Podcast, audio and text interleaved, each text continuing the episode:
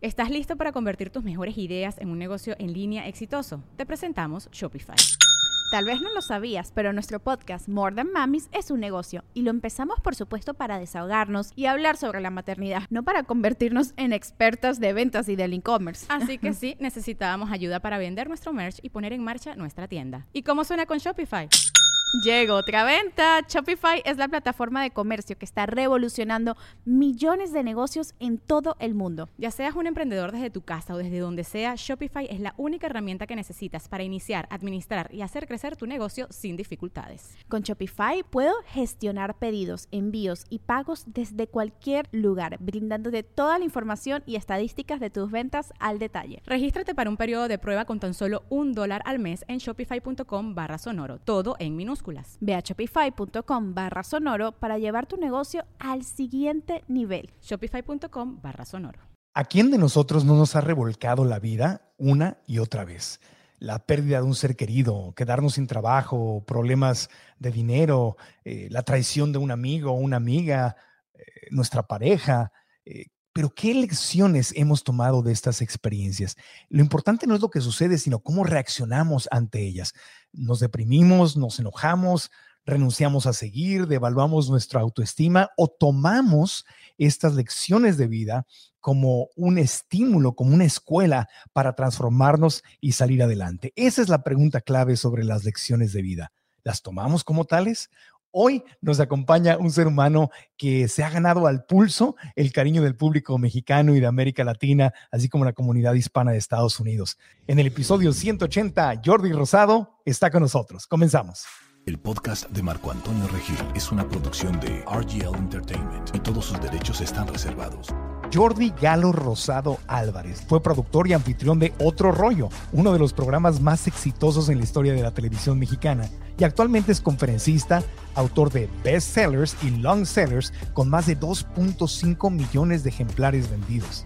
También es productor de programas de televisión como Ahí va el agua, Plan B, Zona Ruda y Vas con todo, entre otros. Jordi también es reconocido por su gran labor altruista. Es vocero de la ONU para la promoción de diversos programas que buscan combatir la crisis de hambre en el mundo y mejorar la calidad de vida de los niños que sufren por mala alimentación. Mi querido Jordi, qué gusto saludarte, amigo. Bienvenido. Marco, igualmente, igualmente. No sabes qué gusto me da verte, eh, escucharte y estar contigo, más aún. Así es que muchas gracias y gracias por la invitación. Qué padre. No, hombre, un honor, un honor tenerte aquí con nosotros. Primero que nada, te digo felicidades por todo lo que has hecho como ser humano, como papá, eh, como profesional, como productor, como conferencista, como escritor, como talento delante de las cámaras, como vendedor y creativo. Eres un estuche de monerías, diría la abuela. O sea, a, lo que te metes, encuentras, encuentras el, oro y el éxito, amigo. Te felicito y te lo has ganado a pulso. Ay, amigo, muchas gracias. La verdad estoy muy contento. Este, pues he tenido la oportunidad de buscar cosas distintas y diferentes. Eh, muchas cosas afortunadamente han funcionado, pero muchas más no. O sea, siempre lo que digo es que la gente conoce lo que, lo que eh, funciona, pero evidentemente las cosas que les va mal, pues nadie se entera. Claro, obviamente, pero pues es parte de, porque si no las intentas nunca le pegas.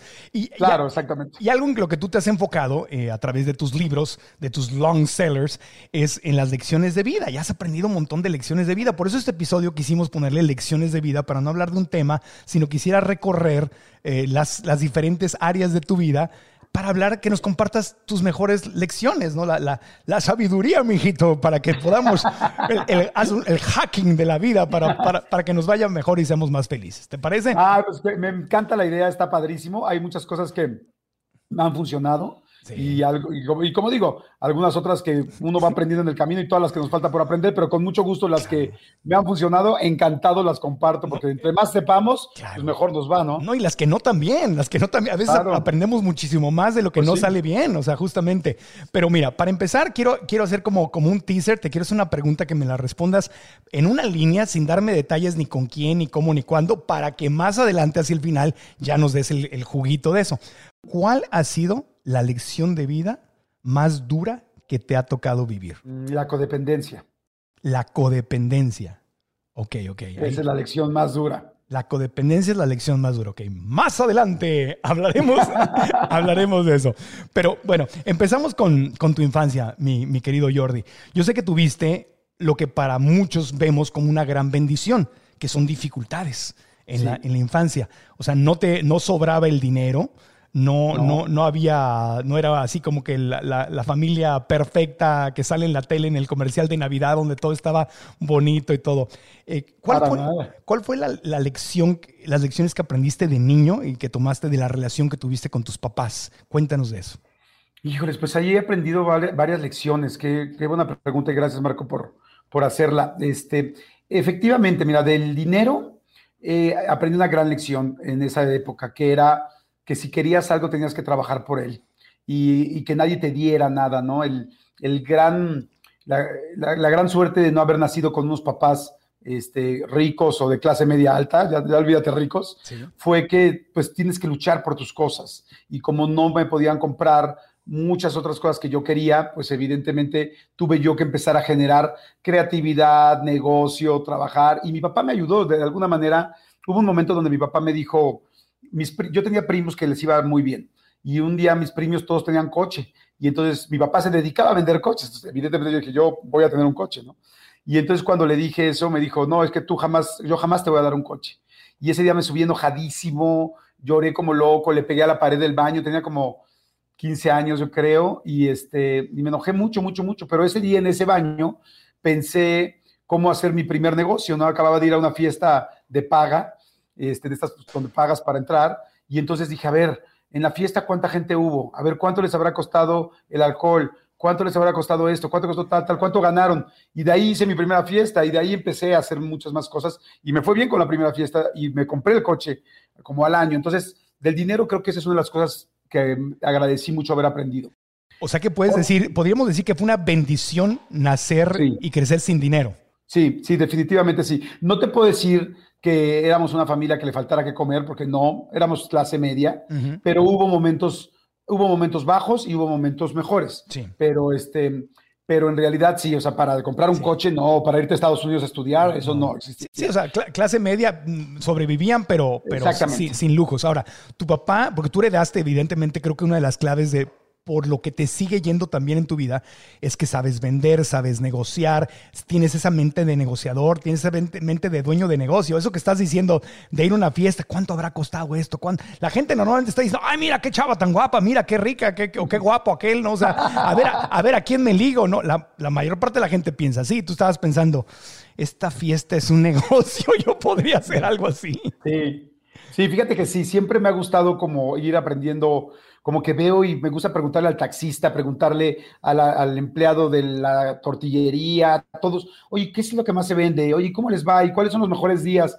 Y no es que vaya yo a querer poner una tortillería, pero es que en realidad de todo vas aprendiendo. Y entonces me, tengo como esa curiosidad, pero nata. O sea, no la hago solamente por decir, ay, voy a hacer dinero, sino realmente me gusta. Y de ahí, pues evidentemente, al tener tantos datos, pues ya te puede funcionar para hacer otra cosa. Vas, conectando. Lo vas, conectando. Sí, sí, sí. Exactamente. y, tu, papá y tu mamá eran muy distintos. Tu papá era el que era negociador y era buen vendedor y todo, pero era muy fuerte, tenía un carácter, se encendía como cerillo, echaba bronca y todo. Y tu mami, que en paz descanse, le mandamos mucho amor Lunita le está mandando amor. Lunita está mandándole amor a tu, a tu mami. Tu mamá era completamente distinta, ¿no? Hablaba muchos idiomas y todo. Háblanos de ese contraste entre, entre ellos y lo que aprendiste de ellos. Mira, fíjate que eso fue una, precisamente ahí va a ir ahorita cuando me habías dicho las lecciones de la infancia. Y una de las lecciones de la infancia fue que yo me aferré mucho a que mis papás no se divorciaran. Y creo que fue un gran error porque nunca se divorciaron y en realidad no fue una vida padre porque ambos la pasaban muy mal. Y creo que yo fui desde muy chico, este, pues un, el, elemento principal para que no se separara, porque yo suplicaba con lágrimas, me acuerdo agarrado de las piernas de mi papá y mi papá, así mi mamá corriéndolo de la casa y él teniendo que caminar y yo arrastrándome como jerga, ¿no? O sea, verdaderamente eh, fueron momentos muy feos y, y eran muy distintos. Eh, mi papá era una persona mucho más de barrio, mucho más entrona, mucho más de pueblo y, sí, como más ruda. Y mi mamá, pues era una niña muy classy, muy fresa, muy, este, sí, muy nice. Y, entonces ah, todo el mundo se estará preguntando ahorita, ¿y cómo le hicieron para hacerse novios? Exactamente, ¿cómo se conocieron o por qué? Esa es otra pregunta. ¿sí? Mi, mi, mamá, la verdad, es que era una mujer muy, muy guapa y tenía muchísimos pretendientes. Este, sin embargo, pues como tenía tantos pretendientes, todos caían por ella y el que no caía, pues era este chavo que vivía cerca de ella, eh, mi papá, y pues fue el que más la conquistó a ella, ¿no? Porque fue el que le costó más trabajo, porque él ni era su onda, ni era nada, y ya luego se casaron. Pero era buen vendedor, era buen vendedor, vendía carros, sabía convencer, sabía atraer al cliente. Era, era, un vendedor perro, como, como, dices y explicas tú, mi querido un, Marco. un pitbull, era un pitbull de las ventas. O sea, saber vender mata carita, definitivamente. Y entonces esas cosas, eh, de por sí ya la pareja estaba muy dividida, ¿no? Durmieron separados pues prácticamente casi toda la vida. Yo ya cuando me acuerdo de ellos siempre dormían en cuartos separados. Entonces, fue lo que te puedo decir de una mala lección ahí, es que cuando dos personas no se llevan y cuando no le están pasando bien en un matrimonio, en realidad quedarse por los hijos es un gran error. Eh, y lamentablemente ellos lo hicieron por amor a mí, pero hoy que yo soy adulto me doy cuenta que crecen mucho mejor unos hijos de un buen divorcio que de un mal matrimonio. Claro, o sea. Y eso fue parte de lo que aprendí. Sí, la, lección es amarte primero a ti. Amarte primero a ti y si no estás feliz en esa relación, eso es lo que le vas a enseñar a tus hijos. Que te, Exactamente. Que, que, irte a veces es la, la, lección más grande de amor que, podemos dar. Exactamente. Pasando a la adolescencia, amigo. Tú eh, lavaste coches, paseaste perros, vendiste hot dogs, hiciste de todo para salir adelante. O sea, conoces la lucha de la vida, pero en serio, ¿no? Así estabas como Lunita, aferrado, aferrado con conseguir ladraba, ladraba por la vida. Ladrabas, ladrabas para, para hacerla. le, trabajaste muy duro, amigo. Fíjate que sí, pero chistosamente no era porque yo quisiera solamente hacer dinero, sino me gustaba trabajar. Desde muy chico tenía ganas de trabajar, como que tenía, no sé, era algo que me motivaba. El primer, primer, primer trabajo que tuve fue este, ese de salir un día a lavar coches, ¿no? Muy chiquito. En algún momento nosotros teníamos un setter irlandés, un perro de estos así que son pelirrojos, ¿no? Y entonces eh, lo mandamos a entrenar porque dijeron, no, pues es que estaba terrible y hay que entrenar. Entonces, bueno, mi mamá pagó el entrenamiento del perro. Entonces yo agarraba y como era muy curioso, me paraba al lado para ver cómo lo entrenaba. Entonces dije, ¿me puedo quedar aquí? Sí. Y entonces vi cómo lo entrenaba, cómo lo entrenaba a sentarse, a dar la pata, a echarse, a quedarse quieto en fin, pero en realidad yo todo el tiempo estaba aprendiendo. Entonces yo veía, decía, ¿cuánto le cobra las clases? No sé, digamos 100 pesos. Perfecto, dije, no, yo sería feliz con 30 pesos que me den por enseñar esto. y entonces me aprendí, me aprendí el rollo de cómo entrenaba a los perros. Y luego tenía yo como, yo creo como 8 años. Y entonces sí tenía ese ímpetu del negocio y al mismo tiempo ganas de trabajar y de divertirme. Entonces salí y puse letreros bueno, más bien así, ya sabes, hojas blancas y escribí, pero ahí sí ya creo que ya tenía un poco de publicista, porque en esas épocas que estoy hablando, pues hace, tengo 49 años, estoy hablando hace 41 años. Sí, sí, sí. Este, yo ponía en las hojas, ¿cuánto tiempo lleva su perro en la azotea? ¿Se le hace justo? Oye, no eres mercadólogo natural, amigo. Hablándole al dolor, al dolor del consumidor, hablando de cuál es el pro. No, no, tú naciste negociante, naciste marquetero. Oye, y entonces me ponía eso y ya le decía, nosotros, nosotros, ¿eh? porque como si fuéramos una compañía, ¿no? Claro. Nosotros, lo, nosotros lo sacamos, este, se lo, lo, sacamos, lo paseamos y lo entrenamos. En esa época no veías a nadie sacando perros, como ahora que en todas las ciudades ves a gente que saca perros. O sea, nadie sacaba perros. Qué interesante, o sea, por eso es que tienes esa capacidad de adaptarte y reinventarte. Ahora entiendo todo. Ahora entiendo todo, Jordi. Esto lo has tenido desde niño. O sea, era cómo le hago, cómo le hago, cómo le hago, cómo le hago, cómo le hago. Y ya, o sea, yo me, tú te reinventas el mundo cambia, tú cambias. ¿No? Sí, exacto. Y eso es una capacidad muy interesante de, crecimiento, pero obvio te quiero llevar a la lección. De esa etapa de tu vida, de la adolescencia, ¿cuál fue la lección más fuerte? ¿Tuviste algún miedo, alguna inseguridad que superaste? ¿O cuál fue la lección con que te quedas? ¿Caíste en alguna tentación o estabas...? Fíjate que no, porque mi papá tenía problemas de alcohol y fue algo que siempre me dio mucho miedo. De hecho, me tardé muchísimo en tomar. Jamás probé una droga este, en, la adolescencia, o sea, nada de eso hice. Eh, ahí empecé, en la adolescencia empecé un trabajo muy formal, que fue un negocio que se llama Music Systems, y me fue muy bien, muy, muy bien, creció un negocio, se hizo un negocio muy en forma y muy grande, y este, y te puedo decir que en la adolescencia, híjoles, ya sé que aprendí, está bien fuerte. A ver, a ver. porque ahora me pega. Aprendí que hay que vivir también tu época. Aprendí que hay que disfrutar lo que, lo que tienes en ese momento. Yo trabajé mucho y me gustó mucho trabajar y me fue muy bien y me pude pagar muchas cosas que no me hubiera podido pagar mis papás. Pero dejé de salir con niñas, dejé de, de ver a mis amigos, dejé de echar relajo, dejé de volarme clases, dejé, porque no me podía volar una sola clase, porque todas las clases, todas las faltas las tenía al límite, porque trabajaba. Entonces me volví como en un adulto muy joven.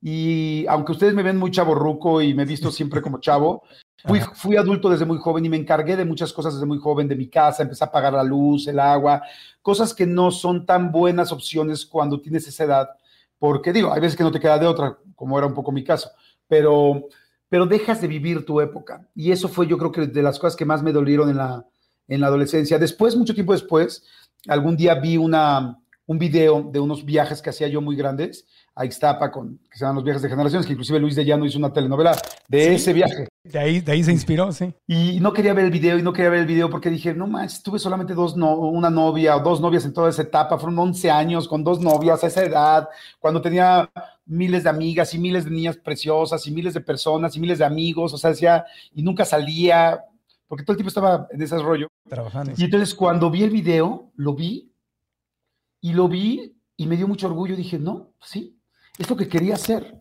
O sea, sí era lo que quería hacer, pero creo que hubiera podido medir un poquito más, o sea, balancear un poquito más. Y rápido te voy a dar la, lo que te dije que me gustó mucho del trabajo con mi papá cuando estaba más chavito. En algún momento yo ya trabajaba en otro rollo y entonces fui a hacer una entrevista y entonces me preguntaron, oye, es que eres muy negociante, tal, ¿de dónde sacaste eso, no? Y entonces les contesté, le dije, pues desde muy chico, yo, tal, tal, tal, o sea, todo yo, yo, yo, yo, ¿no?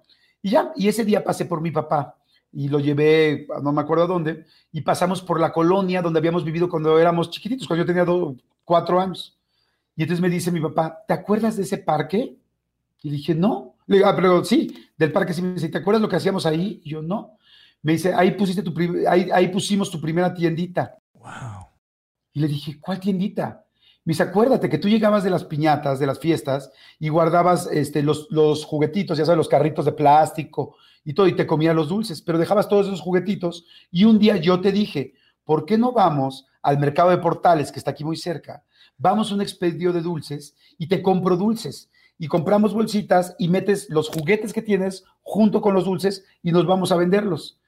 Y entonces tú me dijiste que cómo, y entonces lo hicimos, fuimos, te enseñé y fuimos al parque, pusimos una mantita y nos pusimos a vender las bolsas. Y te fue re bien, vendiste casi todas porque llegaban niños todos los días. Y en ese momento me sentí un imbécil y dije, claro, o sea, yo fui el negociador de Jota, no es cierto. O sea, bueno, sí, hay una parte, claro, que es tuya, pero lo que yo voy es, hay momentos en la vida donde se te olvida de dónde vienes hay yo, yo en algún momento estuve muy enojado y muy lastimado con mi papá, ¿no? Fueron muchos años de alcoholismo y me lastimaron mucho, ¿no? Y hasta la fecha hay lamentablemente facturas que sigo pagando de eso. Pero, pero también que de repente las cosas malas que tienen nuestros padres no nos hagan olvidarnos de todo lo bueno que sí hay, ¿no? Pues yo digo un momento donde yo ya me sentía, sí, a mí se me ocurrió, sí, yo lo hice, espérame, ¿y dónde estuvo la semilla y la base y quien me enseñó y quien me llevó y quien, o sea, verdaderamente, claro que tú desarrollas, pero, pero muchas veces cuando nos han lastimado nuestros papás en alguna situación, nos olvidamos de todas las cosas que sí nos dieron y a veces nos enfocamos en las que no solamente. Qué hermoso que hayas podido ver a tus papás con otros, con otros ojos. Y te entiendo, amigo.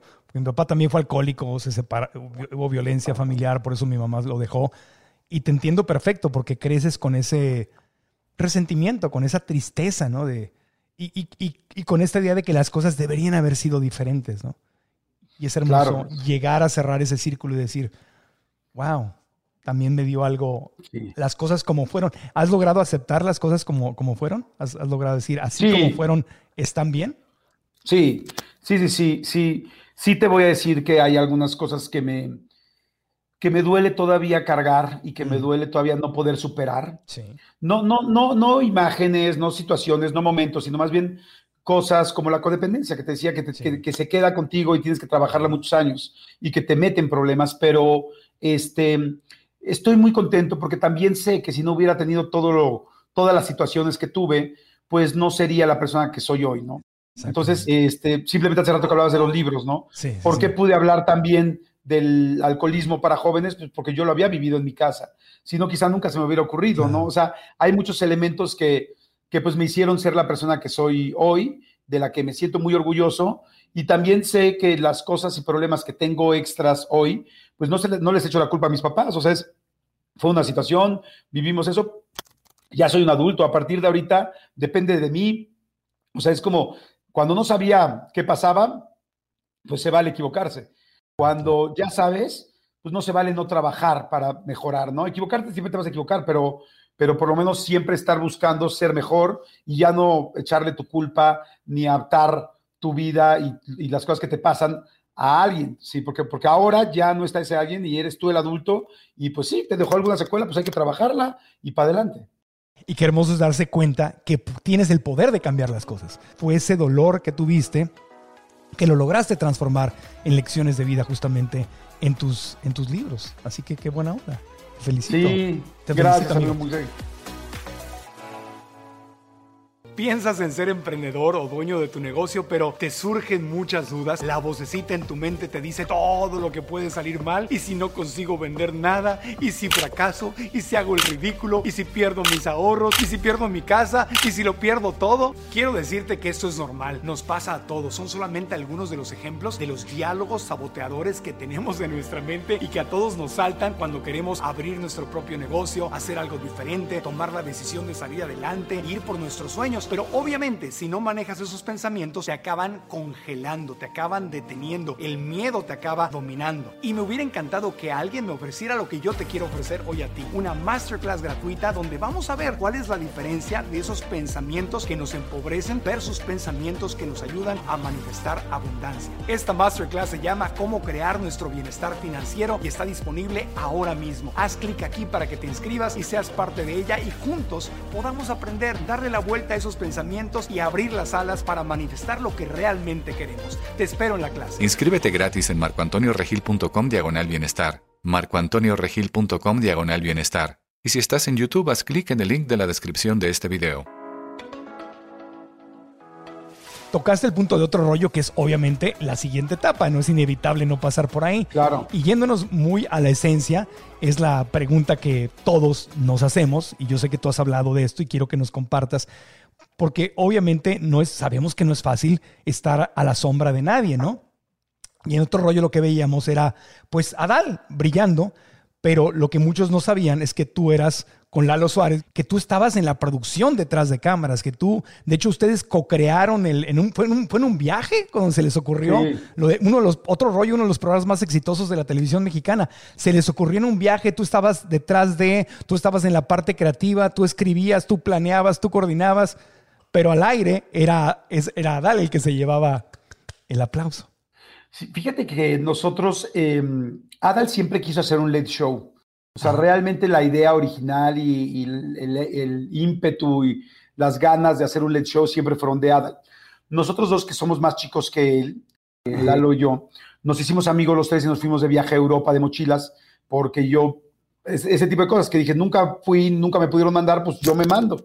Claro. Y entonces ahí nos fuimos, ¿no? Por eso te digo que esas ganancias y esas ganas pues valieron la pena. Y entonces en el viaje empezamos a jugar y a planear el programa y ahí se fue armando el programa, le fuimos poniendo nombre y todo este rollo. Una vez que empezó el programa, el programa siempre quedó muy claro que Adal iba a ser el conductor principal, o sea, de hecho jamás fue la duda, o sea, era obvio, era natural. Y este, y de hecho yo ya había hecho dos castings, eh, en uno no me había quedado y me dio como mucha pena alguna vez para un programa de televisión de Luis de Llano precisamente, y otro casting donde sí me quedé y un día antes cancelaron el programa. Entonces, como que yo ya estaba como muy bajoneado con el rollo de no quiero salir a cuadro. Ajá. Entonces este, yo decía, no, pues yo no quiero salir, gracias.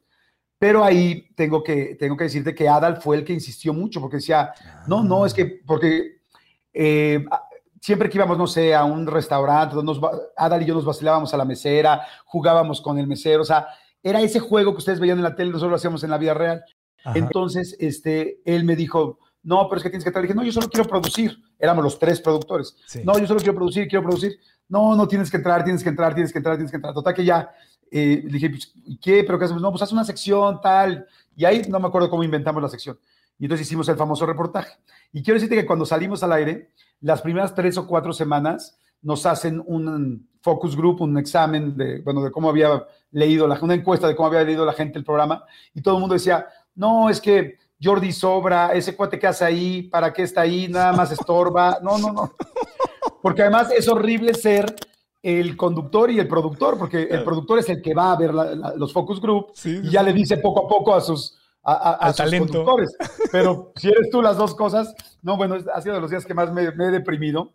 Y le seguimos echando ganas y dijimos, no, vamos a seguirle echando ganas. Y luego terminó siendo el reportaje, que era un reportaje de, al principio de 10 minutos, terminó siendo casi de 45 minutos 50. Ya era un programa. y, terminó, y terminó siendo una de las partes, inclusive en muchos años fue la parte más alta de rating de todo el programa.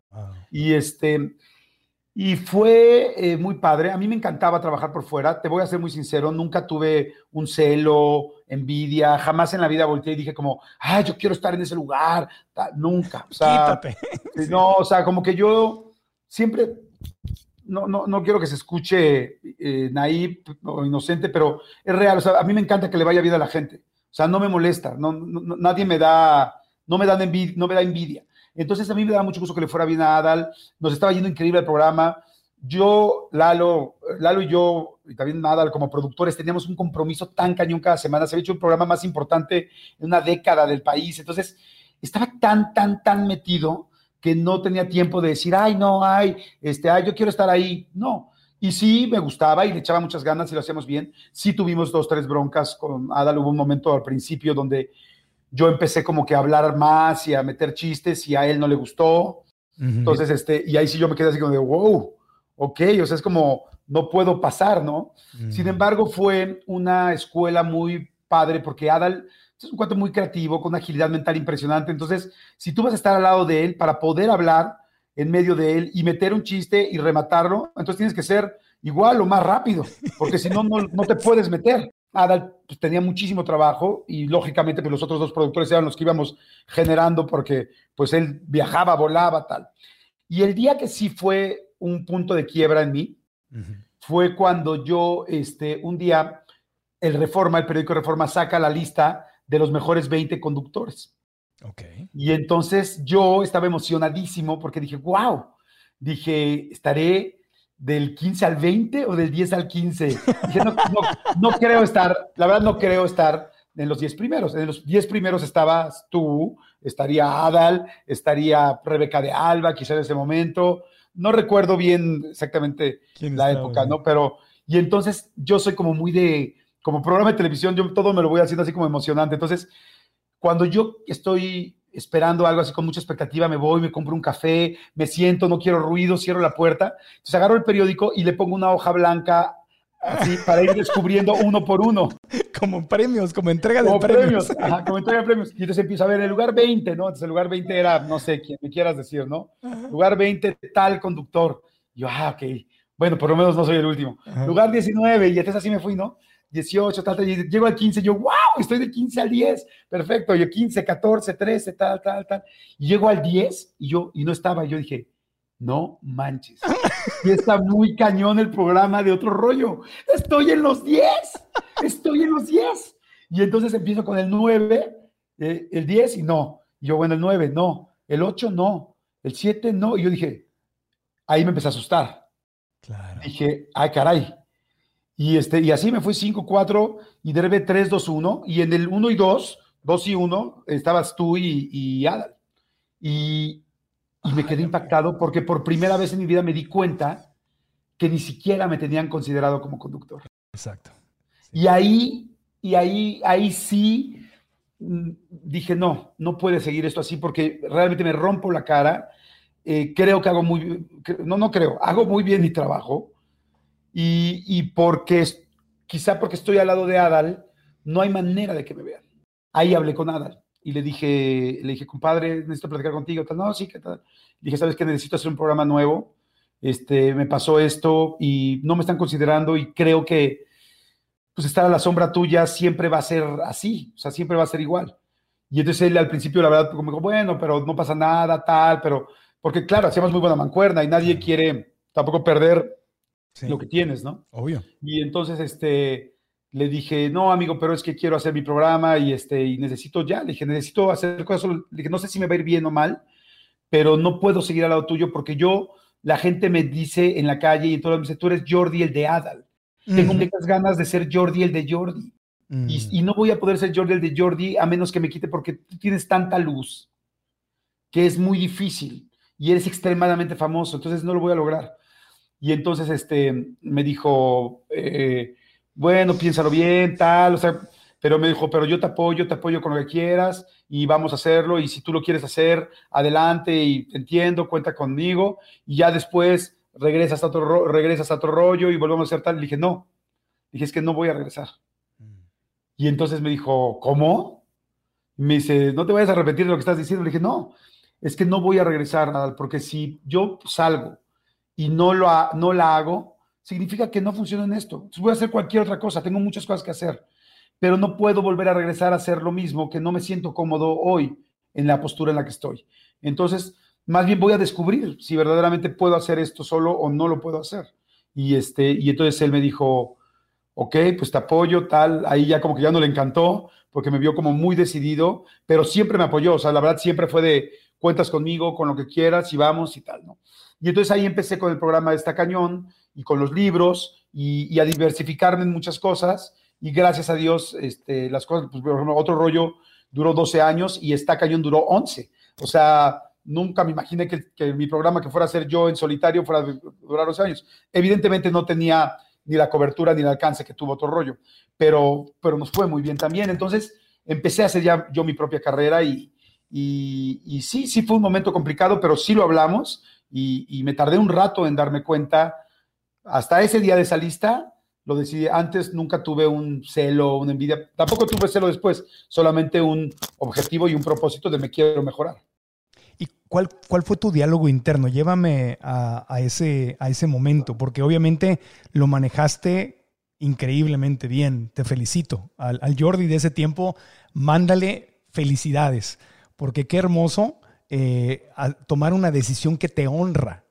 Porque mucha gente se hubiera traicionado, Jordi. Mucha gente hubiera dicho no, y me imagino que te lo dijeron alrededor, no seas tonto, qué idiota, aquí tienes un trabajo seguro, este éxito es irrepetible, las, las parejas fu- funcionan, ¿para qué le mueves? Estás en Televisa, en los cuernos de la luna, ¿para qué le mueves? ¿Para qué te arriesgas?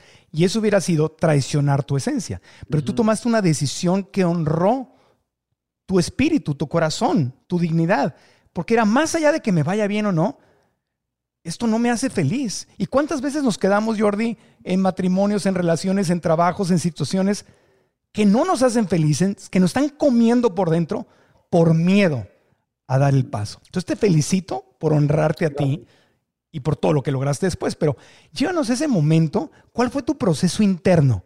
¿Cuál fue tu diálogo adentro? ¿Te dio miedo dejar otro rollo? ¿Qué fue? ¿Cómo te convenciste a ti de tomar esa decisión? Y obvio, ¿cuál fue la lección que aprendiste al haberlo hecho? Mira, siempre he sido una persona muy precavida y, y lo hice de alguna manera con mucha protección, porque yo saqué mi programa antes de que terminara otro rollo. Este, entonces yo no quería que así de que ya acabamos otro rollo, porque en realidad yo nunca me salí otro rollo, o sea, yo me salí otro rollo el día que se terminó, porque además la gente me decía, ¿por qué no te sales? Porque, así como había quien me decía, ¿por qué te, debes de quedarte? Había mucha gente que me decía, ya salte, ya salte, ya salte. Y yo decía, ¿cómo voy a salir? O sea, es mi hijo, yo soy el productor. O Entonces sea, nunca lo dejaste. O sea, no, de- nunca lo dejé. Entonces, en el último año se empalmaron, otro rollo estaba al aire y al mismo tiempo yo hice esta cañón. Yo ya había platicado con Adal esto, pero de alguna manera me dio mucha estabilidad y tranquilidad saber que estaban las dos cosas simultáneas, Ok. porque todavía no sabía si iba a pegar esta cañón, pero estaba el otro. Ahora, yo ya había dicho que me iba a ir de cualquier manera, pero tenía esa tranquilidad. No quiero ser siempre la sombra de alguien. Me empezó a lastimar mucho cuando me decían Patiño, que sí el Patiño de Adal, que sí el Patiño de Adal. Y como yo sabía todas las cosas, ideas y la creatividad, así como te digo que no era solamente yo, así también te digo que sí, muchísimas cosas eran mis ideas. Claro. Entonces, como que dije, no, o sea, es, ya no quiero solamente trabajar para alguien, quiero trabajar para mí y quiero que, que, que si voy a pensar una cosa que me parece increíble, pues la pueda ver hecha realidad conmigo, ¿no? Yo estoy completamente convencido de que absolutamente todos tenemos, somos muy buenos en algo. Muy buenos y muy exitosos, podemos ser muy exitosos en algo, todos, no hay uno solo. Y hay el que te dice de repente, no, es que yo no sé nada y nada más le pego a la mesa todos los días, y igual va a ser un gran baterista. Pero el asunto es que te des cuenta qué es lo fantástico que tienes tú. Y, y yo sabía que yo tenía otras cosas, además de salir en la tele, que podían funcionar, ¿no? Entonces, pues sí me daba miedo, pero nada más fue el miedo de, pues quizás nunca vuelva a salir en la tele. Me acuerdo que la última vez que me que salí de otro rollo, sí pensé, dije, capaz, y me maquillaron las, las chicas de, de, maquillaje, y como que yo nunca había puesto atención al maquillaje y así como que siempre andando tan rápido en los programas que, y en ese momento me detuve un segundo y dije, velo, o sea, es como, eres famoso, te están maquillando para salir en la tele, en Televisa, y dije, y disfrútalo, porque quizás sea la última vez, quizás nunca más quizás nunca más vuelvas a salir en la televisión y, pasó tan rápido otro rollo que ni te diste cuenta, fue muy rápido, ¿no? Entonces, porque fue, pues tú sabes, pues, ahora sí que tú lo sabes perfecto, hacer programas y luego en vivo, pues son una locura, entonces a veces no te, no te detienes a, a, darle el golpe, ¿no? Claro. Oye, gracias por, por, abrir tu corazón y contarnos todo esto. Ahora, quiero pasar a, la, a las lecciones eh, y podríamos hablar horas de esto, pero sintetizándolo en tu vida como conferencista, como autor de libros, te juntas con Gaby Vargas, venden millones, millones de libros eh, en un país o en países donde regularmente dicen que no se lee, los de ustedes sí se leen. Eh, ya no son solo bestsellers, sino son long sellers porque siguen vendiéndose y vendiéndose y vendiéndose. Logras lo que muchísimos, muchísimas personas que han dedicado toda su vida a los libros no han, logra, no han logrado. Eh, en redes sociales tienes más de 7 millones de seguidores, el canal de YouTube es un éxito, las entrevistas son un éxito, todo lo que has hecho en libros y en digital es un éxito. Eh, si pudiera seleccionar una de todas las preguntas que, que, que, se me ocurren para esta etapa de tu vida como lección de vida es, ¿por qué crees que la gente le encantan, porque eso es obvio, estoy hablando de números, no de gustos, sino de números, ¿Por qué crees que a la gente le interesan tus contenidos? ¿Por qué le encantan tus libros? ¿Por qué les encanta tu contenido de YouTube? ¿Cuál, cuál es la magia? ¿Cuál es, ¿Cuál es la esencia? ¿Cuál es el oro que hay ahí que hace que tengas este imán con millones y millones de, de personas, amigo? ¿Y cuál es la lección de esto que viene con esto? ¡Wow! ¡Qué buena pregunta! Jamás me habían hecho esta pregunta. Ah, no. Y, y, ni yo tampoco. Entonces me hiciste preguntármela a mí también. bueno, a Está ver. fantástica. Así, yendo a tu corazón, en, en, tu intuición, ¿qué te dice? ¿Por qué será? No, sí lo sé, o sea, sí lo sé, pero me refiero a que no, no, no constantemente, como lo hago en automático, ah, no me lo pienso mucho, ¿no? Este, yo creo que lo que es es que busco varias cosas cada vez que hago un contenido. Lo primero que busco es qué quiere la gente. O sea, no hago un contenido de lo que yo creo nada más que quieren, sino yo realmente, como tú dijiste, al ser un mercadólogo desde, desde, desde nato, pregunto qué te gustaría, por qué tal. Quizá por eso les pregunto a los taxistas, a la de la tortillería. Por eso estoy preguntando, todo el tiempo estoy como recibiendo datos que de alguna manera estoy yo como que analizando, ah, mira, a la gente le gusta mucho eso, a la gente no le gusta esto, a la gente tal. Entonces, busco qué le gusta a la gente en ese aspecto. Dos, creo que una cosa que ha funcionado mucho y, y que yo he buscado siempre es hacer algo diferente. Y diferente no significa irreverente, loquísimo, ¿no? Porque a veces lo diferente puede ser algo muy clásico. Por ejemplo, ahorita uh -huh. este, hemos visto miles de cosas irreverentes en el Internet, en todos los canales, en YouTube, en todo. Se ha hecho todo. Te puedes comer una, una este, tarántula viva, aventarse de una torre. O sea, ¿qué no hemos visto en Internet? ¿Qué quería hacer yo en Internet? Algo clásico. Hablar con un artista y descubrir su parte humana. En una entrevista donde me decían, en YouTube no puede haber nada más de 30 minutos. Y, yo, y, mis entrevistas duran una hora y media. Y tres, algo que a mí me ha funcionado mucho en, lo, en mis contenidos es que trato de ser muy natural. O sea, trato de ser realmente quien soy. Si me sí. equivoco, me equivoqué. Eh, No me da miedo decirte, este, no sé esto, me preocupa tal cosa, tengo miedo de tal, o si te estoy platicando en el radio un ejemplo, no, y a mí no sé, y me, o sea, tengo una parte vergonzosa de mi vida, la saco y la digo. Claro. Y creo que eso conecta con la gente. Claro. Entonces, conoces muy bien a quien te lee y te escucha y te ve, haces buena investigación de mercado, o sea, escuchas porque te gusta escuchar y lo haces automáticamente desde niño, te muestras súper vulnerable, no te muestras perfecto, sino te muestras No, como soy. tal y como eres, eres natural y te atreves a hacer cosas distintas. Bueno, esas son lecciones de vida maravillosas para cualquier negocio, para cualquier carrera. Así que te las, te las agradezco.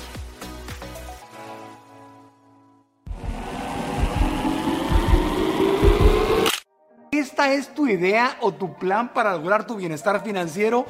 No, no hagas cosas ilegales. Yo tengo una mejor idea para ti. Te voy a compartir los secretos que he aprendido de mis grandes maestros para lograr mi bienestar financiero. ¿Cómo? Cambiando la mentalidad, cambiando los pensamientos limitantes por pensamientos abundantes. La gente pobre, la clase media y la gente rica tiene una programación mental diferente porque esa fue la que aprendieron. Y hay secretos que no nos enseñaron en la escuela que yo puedo compartir contigo para que te des cuenta que simplemente es un juego, tiene reglas y si logras cambiar tu forma de pensar, tú también puedes salir adelante sin asaltar ningún banco. Haz clic en este video para que seas parte de esta masterclass gratuita, cómo crear nuestro bienestar financiero. Inscríbete ahora mismo y nos vemos en la clase. Inscríbete gratis en marcoantonioregil.com diagonal bienestar. Y si estás en YouTube, haz clic en el link de la descripción de este video. Ahora, pasando al Jordi, porque tienes muchos, muchos lados, amigo, muchos lados. El Jordi papá, el Jordi esposo, tres niños, Elías, Santiago y Regina, y Rebeca, quien fue tu esposa dos veces y te divorcias dos veces, que es también otra. si querías hacer cosas distintas, ahí lo también. que te divorcies, pues es- no es raro, pero que te vuelvas a casar con la misma, sí es raro. ¿Qué, qué puedes aprender de esa etapa del Jordi esposo y papá? ¿Qué fue lo que aprendiste? Si tuvieras una segunda oportunidad, ¿habría algo que harías diferente? ¿Qué reflexiones o lecciones pueden venir de esta etapa, Jordi? Como papá, siento que no, no haría nada diferente. He estado muy, muy contento con todo lo que he hecho. Claro que me he equivocado en muchas cosas, pero no, no haría nada diferente. Me siento muy feliz con el padre que, que he sido y que soy. Eh, como pareja, sí, como pareja haría varias cosas. Eh, una de ellas sería trabajar menos. En, mi primera, en la primera vez que fue el, primer matrimonio, creo que trabajé demasiado. Es muy difícil para un proveedor, sea hombre o mujer, Claro. entender que al final la familia no quiere que no le falte nada, sino no quiere que no le faltes tú. Claro. Y eso cuesta mucho trabajo aprenderlo, porque tú como, en mi caso, yo como proveedor y papá, yo quería darles todo lo que no pude tener, que tuvieran todo, todo, todo. Y al quererles dar todo, les estás quitando una parte de ti. Y, y resulta que, el- que sí la familia puede vivir sin ese viaje extra, pero a la familia sí le va a mermar, o sea, a la, familia no le va a mermar, más bien, no ir a ese viaje extra, pero a la familia sí le merma no tener ahí eh, la presencia del papá. No en cuanto a, pero sí en cuanto a pareja. Eso aprendí. Aprendí también que, que de repente debe uno dejar pasar los problemas. Yo soy un poco intenso y, me clavo mucho en los problemas y las discusiones y, sí, soy intenso, esa es, esa es la realidad. Entonces, a veces la intensidad genera problemas y sería más fácil dejar de preocuparte por tener la razón y, y dejar que sigan y pasen las cosas. La mayoría, muchos problemas que tiene uno en pareja, al otro día se resuelven o a los dos días sin hablar nada.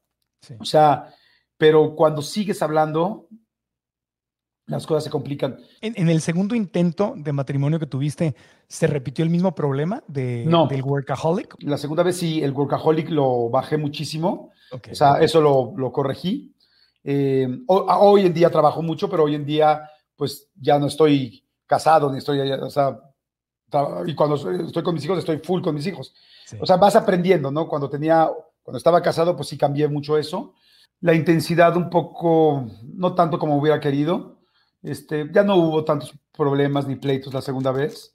Este, y que mucha gente se pregunta, ¿no? ¿qué puede pasar, no? O sea, ¿por qué dos personas que se aman y que se, deciden casar dos veces, pues, ¿qué pasó, no? Estuvimos casados nueve años primeramente y luego nueve años otra vez. Wow. Tuvimos un tercer hijo en la segunda. Las dos somos grandes personas, esa es la realidad. Lo que nos pasó es que lamentablemente ambos teníamos heridas de la infancia muy fuertes y lamentablemente esas heridas, en lugar de complementarse, eh, en muchos momentos eh, eran contradictorias, se golpeaban entre una y otra.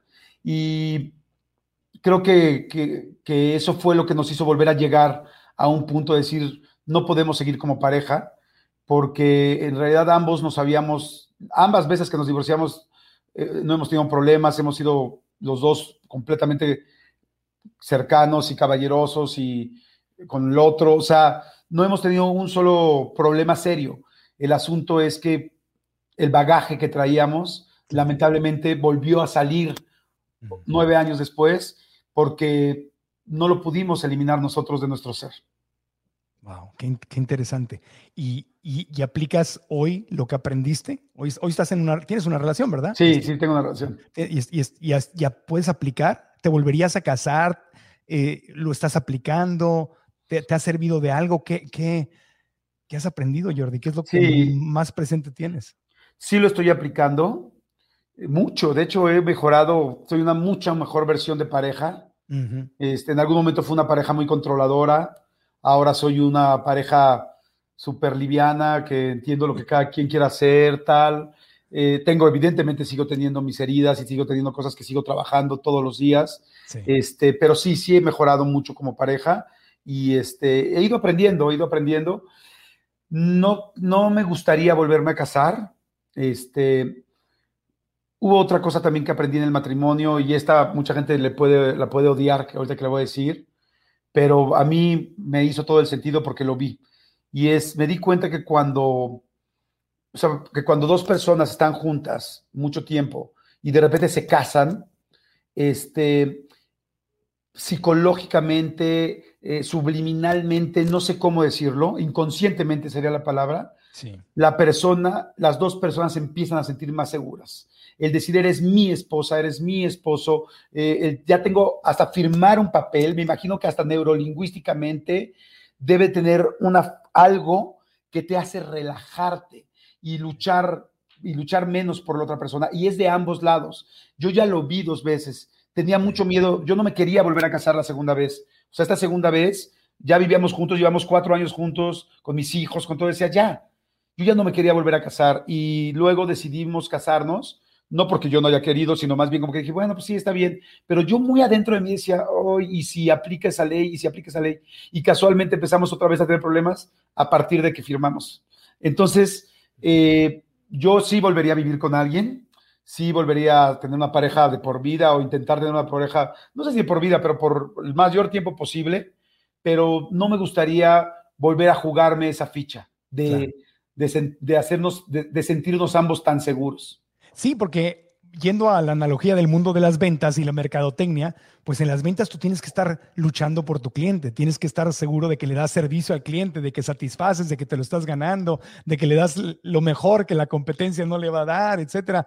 Y en el matrimonio, si te relajas, es como dejar de darle servicio al cliente. Es decir, ya la tengo o ya lo tengo, es para siempre, ya firmó, pues ya, me relajo. Exacto. A lo mejor habría que hacer algo diferente, así como tu prólogo de cuatro hojas vacías, donde el matrimonio fuera válido por cinco años y que cada cinco años expirara y tuvieras que ver si te vuelves a casar o no. un, nuevo, un nuevo contrato. un nuevo contrato más corto y más, y más moderno. Así, adendums, adendums, adendums. que no sean como los de Televisa, amigo. No, no, esos, esos, contratos eran, esos contratos tremendos esos. Yendo a la, la, pregunta con la que empezamos, te dije, ¿cuál ha sido la lección más dura que te ha tocado vivir. Ahora sí quiero que entres en, ella. Me dijiste que era la codependencia. Sí. La lección más dura. ¿Por qué? Cuéntanos lo que tú nos quieras contar. Sí. ¿Cómo? ¿Por qué? ¿Con quién? ¿Cuándo? Qué, y lo más importante, ¿qué aprendiste? Eso es lo más importante. Claro que sí. La codependencia es cuando una persona eh, se, puede dar por muchas cosas, pero cuando una persona de repente controla mucho o se vuelve muy integrada a otra persona o a otra cosa, no, no solamente a una persona, ¿no? Cuando eres muy dependiente de algo, eso es ser codependiente. codependiente. Exactamente. Y, y, en mi caso, la codependencia nació lamentablemente todas estas situaciones de la infancia, eh, pues porque normalmente una persona codependiente tiene que hacer cosas que no tiene que hacer a su edad, tiene que, ganarse, que todo el mundo lo voltee a ver por hacer las cosas extremadamente bien eh, y en algún momento, sobre todo, esa es la parte principal, se siente abandonado. Eh, puede ser por el alcohol de tu papá, de hecho muchísima gente alcohólica, este, hijos de alcohólicos son codependientes o somos codependientes, este, eh, muchos elementos. Y esto te hace de repente reaccionar de maneras distintas, de repente hacer una tormenta en un vaso de agua, de repente sentir que no puedes vivir sin algo sin alguien y apegarte de más. Y al apegarte de más te olvidas de ti. Mm. Y eso es algo muy fuerte porque yo soy una persona que me encanta ayudar, me encanta ver por los demás, me encanta todo por los demás, pero me he olvidado muchas veces de mí. Y, y hoy a mis casi 50 años ya no me quiero seguir olvidando de mí. Sin embargo, es algo que me ha costado mucho trabajo sacar porque tiene una memoria genética, no sé si genética, una memoria, no sé, energética muy fuerte. Eh, ese dolor y esas cosas que has pasado de chico, eso, eso que te sembraron. es la memoria e, emocional, ¿no? Es emocional, está en tu subconsciente, está ahí, es como que, una, como que te tocan ahí y duele, duele y despierta, y hay como nervios, ¿no? Como las raíces de un árbol que van y duelen en muchos lugares distintos. Exactamente, entonces eso es lo creo que ha sido la lección que sigo este, presentando examen todos los días, que sigo echándole ganas todos los días, que durante muchas etapas lo logro sacar adelante y otras etapas no, y me pega con tubo. Y, y sí, sé, sé que cada vez voy, cada vez vas mejorando, vas aprendiendo el asunto es que, sigue ahí y, eso te puede, pues, causar sobre todo, digo, problemas principalmente contigo mismo, porque, porque olvidarte de ti es empezar a no pasarla bien. Y, pues a esta edad, bueno, a cualquier edad, pues perder un día eh, puede ser una vida, porque podría ser el último. Si, si tú eh, yo estudié psicología espiritual y usábamos mucho una técnica que se llamaba Gestalt, ¿no? Que es cuando, o Gestalt, como la quieran pronunciar, que es donde tú te hablas a ti mismo. Entonces, tomando, inspirándonos en esa, a mí me parece precioso, yo sano un montón de cosas a través de ella. Si tuvieras frente a ti al Jordi chiquito, al niño, que por lo que vivió, por el dolor que vivió y todo, desarrolló esa codependencia, esa tristeza, papá alcohólico, no está, los dolores ¿no? de los que hablábamos. Tuvieras frente a ti a Jordi chiquito y tú como este Jordi de casi 50, amoroso, con experiencia, con madurez, y, te vieras así, amigo, vieras a ese Jordi chiquito frente a ti, que le duele y que tiene esa tendencia a la, a la codependencia, con todo el amor y con todo tu corazón, ¿qué le dirías? Uf, pues,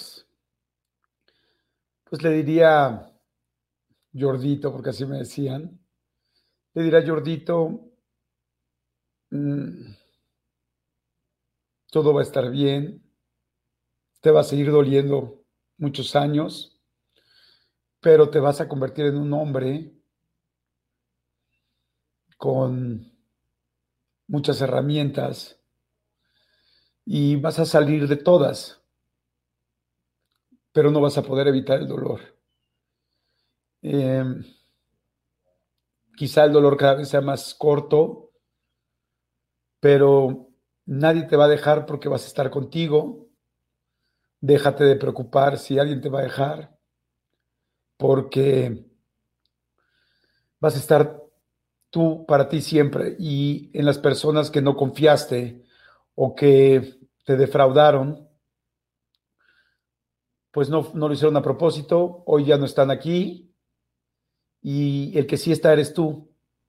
Así es que no te preocupes, hay un Jordi adulto que lo va a resolver. Y que, y que puede también ser de alguna forma su papá, ¿no? Claro, Que, que, quizá esas partes de papá que no, que no tuvo en ese momento, pues las pueda cubrir el nuevo Jordi, ¿no? Sí, porque ahí estás para él, amigo. Ahí estás, ahí estás para él, amigo, y ese chiquito nunca se va a ir porque está ahí. Ahí está, ahí es parte de ti. Y es muy hermoso que lo puedas ver y que dale un abrazo, agarra, dale un abrazo así. Eso, es, eso es muy, muy bello. Gracias, gracias, gracias, gracias. No, al contrario. Por compartirnos todas estas bellas lecciones. Y este, bueno, ya sabes que soy conductor de programa de concurso. Tenemos que jugar algo, claro. Jueguito, es, es, un chiqui- es un- es un chiquititito, chiquititito el jueguito, nada más. Es que yo crecí igual que tú, pues viendo a Chabelo y ya ves que Chabelo tenía las segundas oportunidades y salía, bien, cuate, tengo una segunda oportunidad. y si no le, si no le atinabas al sabor, te daba una tercera oportunidad, cuate, hasta que, Hasta que ganabas, ¿no? hasta que ganabas. Entonces, por aquello de, de- de sanar el pasado, yo te quiero dar una segunda oportunidad que puedes hoy sanar para el resto de tu vida. A ver. Mi querido Jordi, fíjate. Juntos vamos a jugar. Está muy sencillo. Tenemos a cinco conductores de televisión, colegas tuyos, amigos tuyos, colegas tuyos. Adal Ramones, Ajá. eh, Mauricio Barcelata, Galilea Montijo, Luz María Cetina y yo, Marco. Ok. ¿Ok? Tienes a cinco, cinco conductores. Tienes cinco puntos. Madre santa, ok. Ajá. Puedes darle esos cinco puntos a tres de los cinco. ¿A tres de los cinco? Sí. Ok, bueno, ahorita estoy más tranquilo. Entonces, ¿Cómo, daría- cómo, cómo distribuyes esos cinco puntos? ¿para, para expulsarlos o para qué? Para, para lo que tú quieras, amigo. Ok. Para, No, para- para no van a ser corazones. Dale cinco. Para tirar, exacto, para tirarles buena vibra. Bueno, Sí. pues evidentemente te daría dos a ti, Gracias, le amigo. daría este, dos a Adal, que pues es mi compadre, y, y dos a Galilea. No, no, cierto. no, no, dos, dos a Marco, dos a Adal y uno a Galilea. ¡Eso! ¡Respuesta correcta! Jordi superó la prueba. Prueba Superé la prueba, no manches, sí. Oye, qué bueno volverlo a hacer, no me habían vuelto a preguntar nunca, qué bueno. Lo qué bueno hiciste. quedar un poco mejor. Lo hiciste, muy Jordi. bien. Listo. Hemos liberado un trauma del pasado. Para Acabamos de sufrir. Pare de sufrir en este instante. Usted ha sido liberado del recuerdo del pasado, mi querido Jordi. Sí, Se no, siente bien. Se siente bien, muy bien. Fue muy divertido. Mi querido Jordi, gracias, gracias, gracias. Y simplemente te pido cualquier consejo final, algo que yo no te haya preguntado y que le quieras dar a toda la gente, me incluye a toda la gente que te queremos, que te admiramos y que te agradecemos que seas quien eres. Una última lección de vida que nos dejes en nuestros corazones, amigo. Ay, muchas gracias. Pues yo solamente eh, decirles que yo tengo una plática, una conferencia donde termino con una frase que me gusta mucho y que se las quiero compartir. Y es que no hay sueños tontos, en realidad más bien hay tontos que no sueñan. Y todas las personas que tienen algo hoy, sea como sea, lo soñaron, lo buscaron, fueron por él, es imposible llegar a un lugar que no sabes cuál es. Si tú quieres hacer algo, no importa en qué ámbito, no importa qué nivel, no importa a qué nos estamos refiriendo, nada más tenlo claro, ¿qué quieres? ¿Qué quieres? Porque si no quieres nada, la vida va a empezar a pasar y te va a encarrilar, así como los trenes, y de repente la prepa y luego la universidad, y luego casarse, y luego pagar la, eh, eh, la hipoteca, y luego los hijos, y luego pagar la prepa, o sea, y es, pero tú qué querías, qué te gustaba hacer, cuál era tu sueño, puede ser algo profesional, o puede ser algo deportivo, puede ser algo manual, o qué quieres, qué te encanta, o qué quieres lograr profesionalmente, pero tenlo claro, porque si no lo tienes claro, pues sí es difícil llegar cuando lo tienes claro, sin tenerlo claro, no hay manera. Eso es lo único que les diría. Así es que no hay sueños tontos, hay tontos que no sueñan. Eso, muy bien. ¿Y tu podcast, amigo? Cuéntanos del podcast, ¿dónde lo podemos escuchar? Ver, Ay, pues estoy feliz. Tengo un podcast nuevo, bueno, nuevo ya tiene un año, este, que hacemos Marta y Gareda y yo. El podcast se llama De todo un mucho. Y todos los días, bueno, todos los martes subimos un capítulo, un episodio, eh, y hablamos de diferentes cosas, pero está muy interesante. Tenemos unos capítulos, unos episodios especiales de cosas paranormales que tienen que escuchar. Están buenísimos, buenísimos, es una locura. También estamos en YouTube, pongan de todo un mucho, ya sea en Spotify, en iTunes, en Deezer, en donde escuchen, o en YouTube, y ahí los pueden ver y escuchar, evidentemente, bajar y todo. Y ojalá que puedan ir también a mi canal de YouTube, que me va a dar mucho gusto para ver las entrevistas que hay próximamente, ¿verdad, Marco? Como comentamos, este, que ese es Jordi Rosado. Acuérdense que mi Jordi es con Y, no es con J, sino Y-O-R-D y latina, Jordi Rosado. Y ahí en YouTube, suscríbanse, me va a encantar. Y hay muchas pláticas interesantes con muchos artistas. Y como les digo, próximamente ahí nos van a ver del otro lado. Eso, eso. ¿Eh? Muchas gracias, Jordi. Gracias a ti, amigo. Muchas gracias. Gracias por todo. Que les vaya muy bien. Que tengan un excelente día, tarde, noche, según a la hora que estén escuchando esto. Bye. Espero que este podcast te haya gustado y quiero cerrar con una reflexión importante porque la vida siempre nos va a presentar dificultades, siempre va a haber cosas que no nos gustan, accidentes, eh, pérdidas, tristezas. Y la, y la pregunta es, ¿podemos entender que la vida es así? ¿Podemos dejar de tomar estas cosas desagradables cuando se presentan como un castigo, como una maldición, eh, como que algo está mal en mí o en ti? ¿Podemos simplemente tomarlas como lo que son? Oportunidades dolorosas a veces, una medicina amarga a veces, pero oportunidades de crecimiento. Podemos en los momentos más difíciles ir hacia adentro y decir, preferiría que esto no sucediera, Diosito, universo, preferiría que esto no fuera así. Me gustaría que las cosas fueran distintas. Sin embargo, así son. Y quiero ver la oportunidad de crecer. Quiero ver cuál es el beneficio que esta medicina me está dando. ¿Te puedes preguntar eso?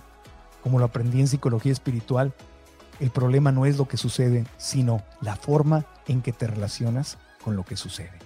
Ahí está la gran oportunidad. Te mando un abrazo con cariño. Si estás en Spotify, Apple Podcast, Google Podcast, cualquiera de las aplicaciones iHeartRadio, gracias. Danos las cinco estrellas, suscríbete y una buena reseña nos ayuda mucho. Y aquí en YouTube, deja tus comentarios. Deja tus comentarios, suscríbete al canal, activa la campanita, dale un like al video, eso nos ayuda mucho. Y lo más importante es que en los comentarios nos digas qué es lo más importante que puedes aprender de este podcast. Gracias, hasta la próxima. Aprendamos juntos. ¿Estás listo para convertir tus mejores ideas en un negocio en línea exitoso? Te presentamos Shopify. Tal vez no lo sabías, pero nuestro podcast More Than Mamis es un negocio y lo empezamos por supuesto para desahogarnos y hablar sobre la maternidad, no para convertirnos en expertas de ventas y del e-commerce. Así que sí, necesitábamos ayuda para vender nuestro merch y poner en marcha nuestra tienda. ¿Y cómo suena con Shopify? Llegó otra venta. Shopify es la plataforma de comercio que está revolucionando millones de negocios en todo el mundo. Ya seas un emprendedor desde tu casa o desde donde sea, Shopify es la única herramienta que necesitas para iniciar, administrar y hacer crecer tu negocio sin dificultades. Con Shopify puedo gestionar pedidos, envíos y pagos desde cualquier lugar, brindándote toda la información y estadísticas de tus ventas al detalle. Regístrate para un periodo de prueba con tan solo un dólar al mes en shopify.com barra sonoro, todo en minúsculas Ve a shopify.com barra sonoro para llevar tu negocio al siguiente nivel. Shopify.com barra sonoro. ¿Te preocupas por tu familia? Entonces, ¿por qué darles solo huevos ordinarios cuando pueden disfrutar de lo mejor? Eggland's Best, los únicos huevos con ese delicioso sabor fresco de granja, además de la mejor nutrición, como 6 veces más vitamina D, 10 veces más vitamina E y 25% menos de grasa saturada que los huevos regulares, además de muchos otros nutrientes importantes. Así que, dales los mejores huevos. Eggland's Best, mejor sabor, mejor nutrición, mejores huevos. Hey guys, it is Ryan. I'm not sure if you know this about me, but I'm a bit of a fun fanatic when I can. I like to work, but I like fun too. It's a thing. And now the truth is out there. I can tell you about my favorite place to have fun. Chumba Casino. They have hundreds of social casino style games to choose from with new games released each week. You can play for free anytime, anywhere. And each day brings a new chance to collect daily bonuses. So join me in the fun. Sign up now at ChumbaCasino.com. No purchase necessary. VGW. Void were prohibited by law. See terms and conditions. 18 plus.